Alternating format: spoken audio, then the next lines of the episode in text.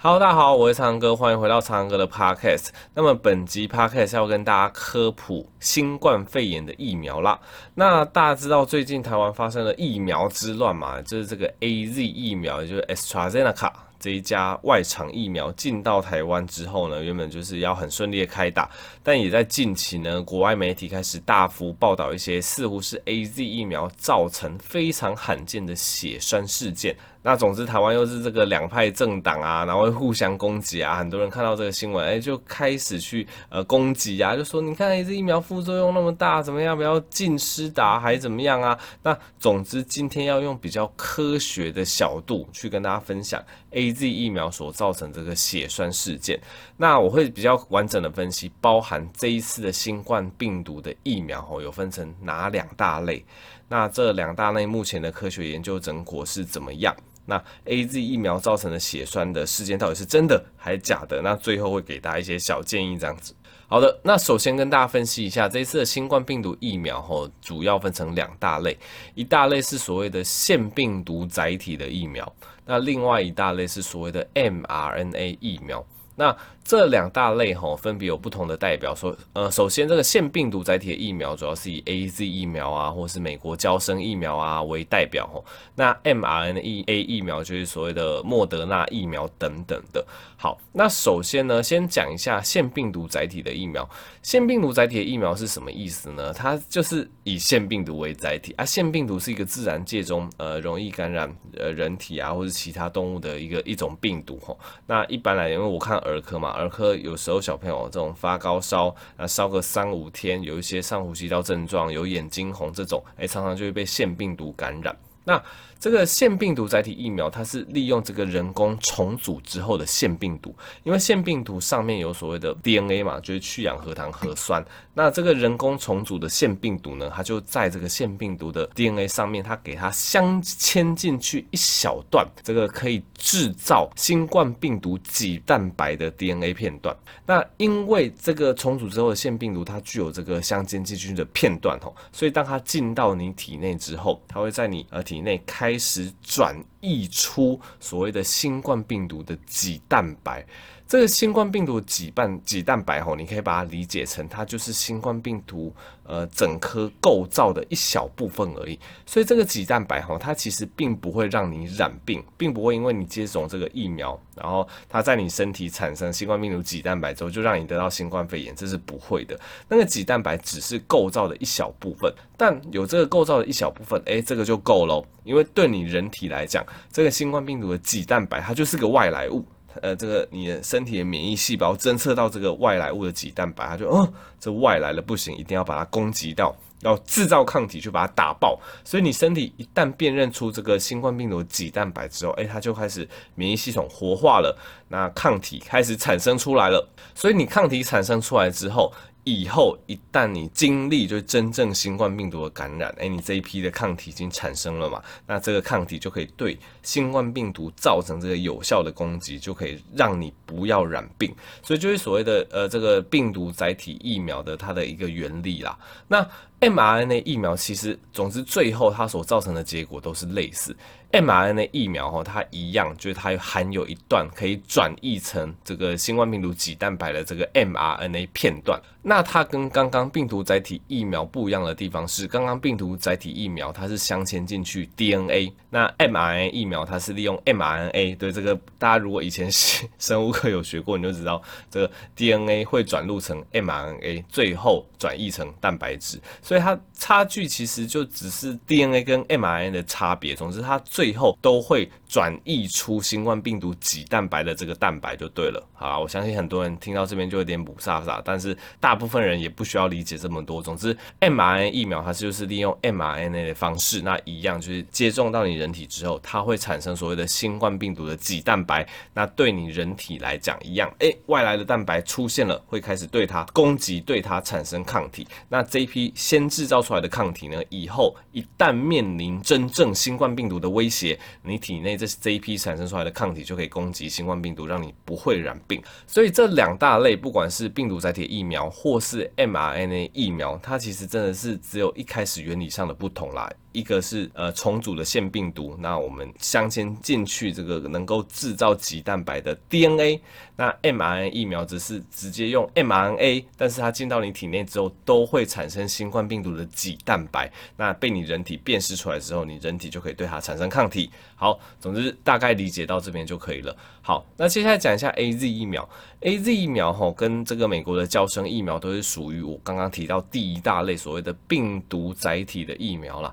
那总之现在比较有争议的就是这一类病毒载体的疫苗吼进到体内之后，诶。科学家发现，似乎会发产生这种非常罕见的这种血栓副作用的形成哈。那这个血栓副作用一开始其实我们并不太确定它到底是不是疫苗造成的，因为大家知道哈，很多人接种疫苗的状况下，有时候一些罕见副作用跟疫苗到底有没有绝对的因果关系，这很难辨识。呃，我举例来讲好了，呃，今天我们要去评估一个疫苗会不会造成严重副作用的情况下，我们会必须知道说，诶，一个疾病它的背景值大概是多少？我举例而言，每个月甚至是每天。都会有因为心肌梗塞而死掉的病人啊！我知道有些人念心肌梗塞，但是我就是念心肌梗塞。总之，每天都会有因为心肌梗塞而死亡的病人，可能我们每天抓个五个人好了，所以每天可能都有五个人因为心肌梗塞而死亡。那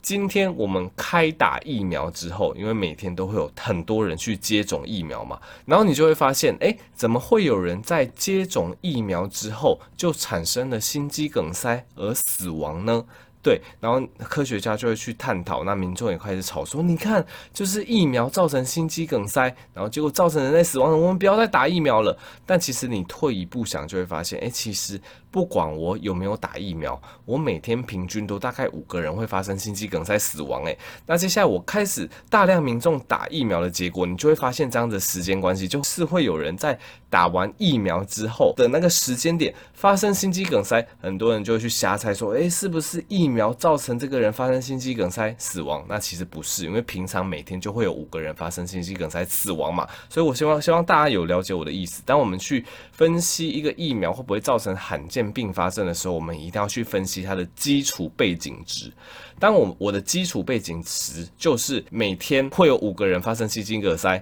然后我大量接种疫苗，诶，发现每天还是五个人发生心肌梗塞，我就可以判断说，诶，这个疫苗跟心肌梗塞大概是没有什么因果关系的。如果真的有因果关系的话，那我在大量接种疫苗之后，应该每天发生心肌梗塞的人会提升到可能十个人、十五个人，这样子就是有真正的因果关系。所以大概我们去判断疫苗会不会造成副作用是这样子判断的。那一开始大家就在吵说的 AZ 疫苗到底会不会发生血栓，就是因为血栓真的是很罕见，背景值可能差不多就是那样子，所以科学家大大概就是在怀疑说，到底是不是 AZ 疫苗产生的呢？那后来分析出来，哎，发现真的有因果关系哦，因为他们发现 AZ 疫苗打下去之后，哎，真的背景值开始有一些微幅的提升，就发生血栓的人真的增多了，而且去验他们体内的抗体，真的是可以发现一些特别针对血小板的抗体哦。好的，那这个 AZ 疫苗所造成的血栓事件到底是怎么样呢？总之，大家也知道，我们人体的免疫系统非常的复杂。刚刚讲过，这个疫苗接种到我们人体，它会产生新冠病毒的棘蛋白。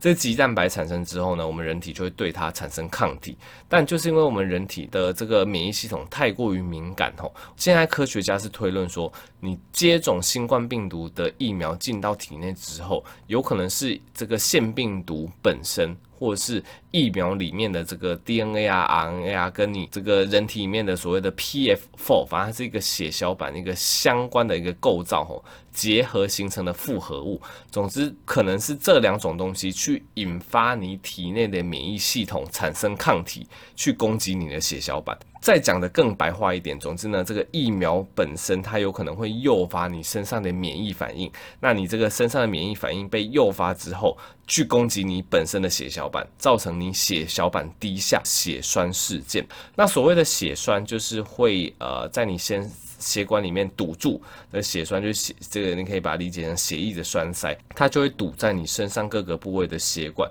现在比较常见的是所谓的大脑静脉窦的血栓。如果在你大脑静脉窦产生血栓的话，你可能会有一些严重的头痛，那甚至会有一些神经学的表现，例如说呃抽筋，例如说有一些中风的表现啊，可能单手单脚没力啊等等。那这个血栓有可能会塞在你的肝脏的血管或者是脾脏的血管，那造成你肚子痛。那这个血栓有可能会塞在你的肺部，造成所谓的肺栓塞，造成造成你胸痛啊、喘等等。所以呢，这个血栓就是它塞在哪边就会有不同的症状。那总之，目前呢最新的科学研究出来是发现，腺病毒载体的疫苗，这个 AZ 疫苗啊，或是胶生的疫苗，真的是跟这个非常罕见的血栓副作用是有关系的，但是它的发生率非常低。以 AZ 疫苗来讲的话，它的发生率是小于十万分之一。那呃，娇生疫苗的话，它发生率更低，是小于百万分之一。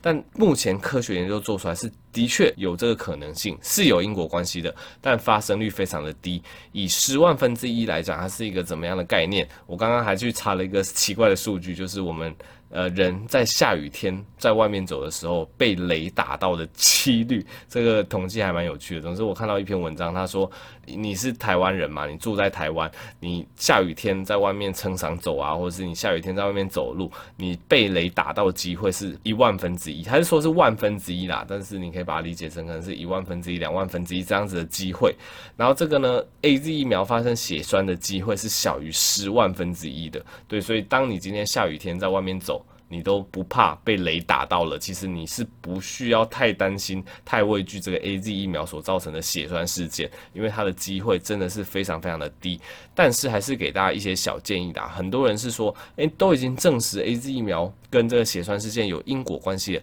那我到底该不该打这个 AZ 疫苗呢？那我自己的建议是说，因为现在政府也没有就是拿刀架在你的脖子上，强迫你打这个 AZ 疫苗嘛，所以我是觉得说，如果你听完之后，诶，知道几率很低，而且你可能立马有一些出国的一些需求，或是你真的很怕被感染，你就去打吧。对，因为几率真的是太低了，我是觉得不需要因为这个很低的几率，你就说哦，完全不敢打，这是不需要的。但如果你现阶段还没有就是出国的打算，那你真的也会畏惧这个副作用，那你想要等之后来台的所谓的莫德纳疫苗或是辉瑞疫苗的话，那你也可以继续等。所以我自己是站在比较中立的立场，我觉得，诶，如果你的感染风险是比一般人大的。对，然后你又对于这个副作用，其实你听完你觉得不是太畏惧，因为几率真的很低，那你就去打没关系。但打了之后，你要注意你身体的反应。因为 AZ 疫苗所产生的血栓事件，大概是打完之后五天到十四天左右的这个时段，所以一般人刚打完都会有一些呃畏寒啊、发烧啊、头痛、肌肉酸痛，在刚打完的前两三天都蛮正常的，适时的服用一些止痛退烧药就好。但如果你这些症状持续超过三天以上，然后之后甚至开始头痛越来越厉害，开始有一些肚子痛，开始有一些胸痛。喘呐、那甚至一些呃抽筋啊、手脚无力的神经学症状，哎，真的要非常小心，就要赶紧去就医吼。大家如果打完两个礼拜之后，哎，都已经没有什么事情，那基本上发生这个副作用的机会就已经很低很低了。对啊，如果你真的是近期没有出国的需求，你又觉得你可以继续等的话，那你就不妨等之后的辉瑞跟莫德纳，因为辉瑞跟莫德纳目前研究做起来是比较没有发生这种严重血栓事件的这种副作用。好的，那么这集的疫苗分析就到这边啦。我知道这一集有点硬，大家可能会听到母萨萨，不过大概就记得最后的结论就好。那你如果你对更多医学常识有兴趣，可以追踪我的 YouTube 频道，购买我的新书或订阅我的方格子专栏。那我们就下集再见喽，拜拜。